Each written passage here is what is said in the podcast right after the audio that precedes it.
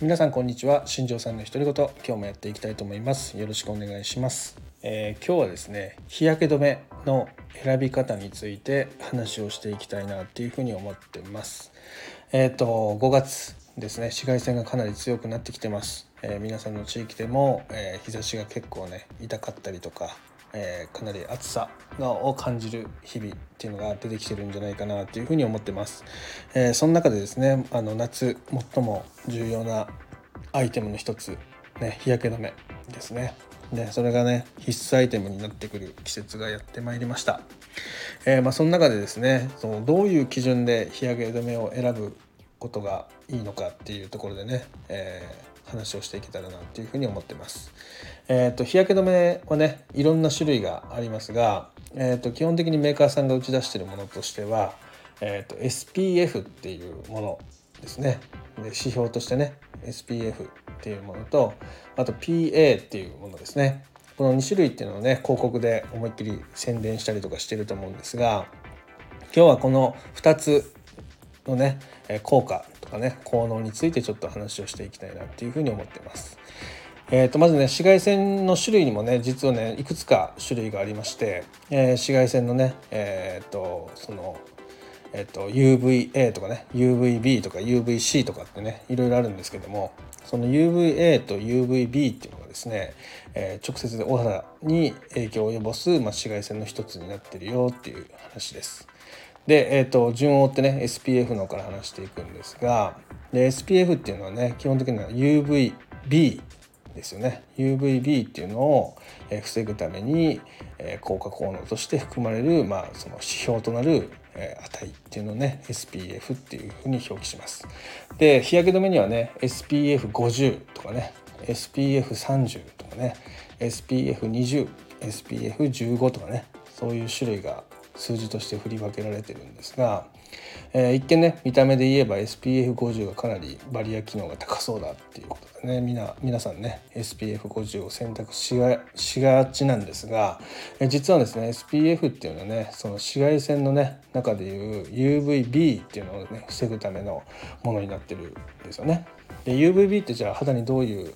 えーと、ダメージを与えるかっていうとですねあのやけどみたいなものですねその日焼けとかですねくすみ肌のくすみの原因だったりとかねするっていうふうに言われてますでそれをね防ぐためのものになってるんですよね SPF っていうのは。ででその50とか15とかの差って何かっていうとですねこれ時間なんですよね時間。えーと、と SPF50 で防げる時間っていうのがあってであとは SPF30 で、えー、防げる時間っていうのがあります。でそういうふうにね時間が長くなればなるほど SPF 値が高くなるっていうふうに思ってもらえたらいいかなっていうふうに思ってます。えー、じゃあ絶対50の方がいいじゃんみたいなねことを言う方いるんですが、えーと、SPF50 っていうのはじゃあ何時間なのかっていう話なんですが 1SPF っていうのがね大体ね15分から20分って言われてるんですよね。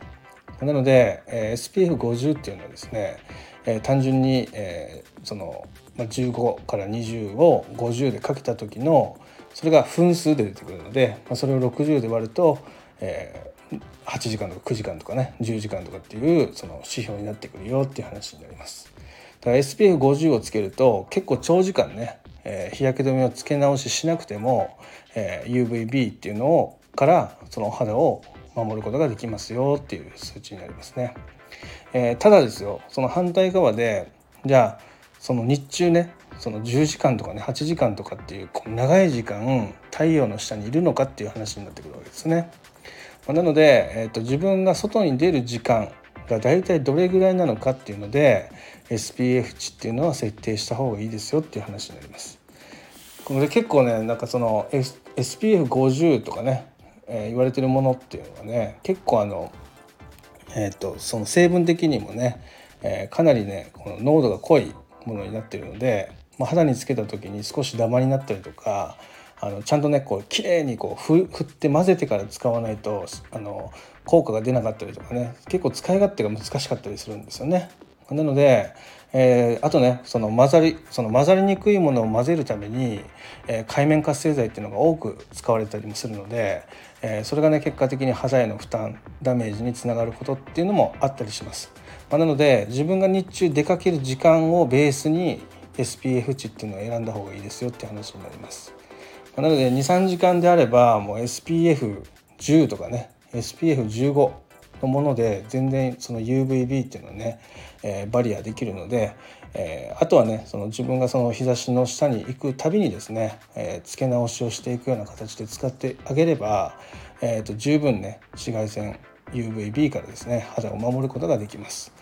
まあ、なので、えー、高いものいわゆる SPF50 とかね SPF30 とかっていうのを使わなくっても、えー、バリアするあのことができるよっていう話になります。当然ですけどね SPF 値が下がれば下がるほど、えーと、海面活性剤の量とかっていうのは比較的減ってきます。まあ、なぜかというとその濃度が薄くなってくるのでね、えー、混ざりやすいものになってくるので、えー、肌への負担とかそういったもの、まあ、使い勝手ですねそういうのが良くなってくるので、えー、SPF を選定する時は自分が外に出る時間が何時間なのかっていうところから、まあ、計算していくと、まあ、いいんじゃないかなっていうふうに思います。であとはですね PA です。でこっちがね、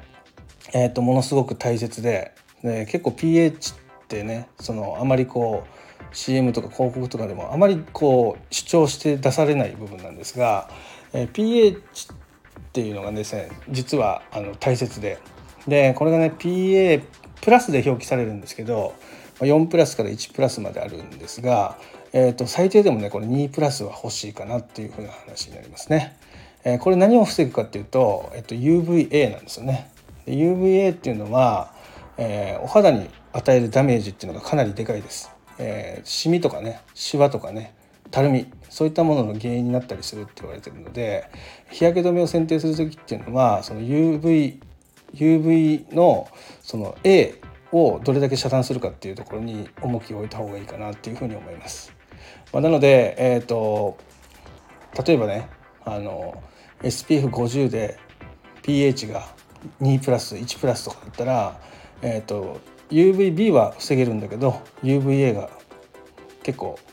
防げなかったりとかねしちゃうわけですよね。まあ、なので、えーと、SPF 値よりも pH で、まあ、あの日焼け止めを選定していく方が、まあ、肌トラブルっていうのは格段に抑えることができますよっていう話になります。はい、でこれね大体ね2プラスあれば十分です。3プラスとかねその4プラスとかっていうのはそこまで、えー、必要ないので、えー、2前後で設定する2か3ぐらいですかねで設定して購入するのが一番いいかなっていうふうに思います。えこれもね濃度が濃くなればやっぱ混ざりにくくなるもので、えかなり使い勝手が悪くなっていきますのでだいたい2プラスが一番使いやすいし肌になじみやすいっていうふうに言われてるので、えそこら辺を設定していくといいんじゃないかなっていうふうに思います。例えばあの子供の送り迎えだったりとかねあとは営業で、え12時間外ににねこう営業で回る人とかはね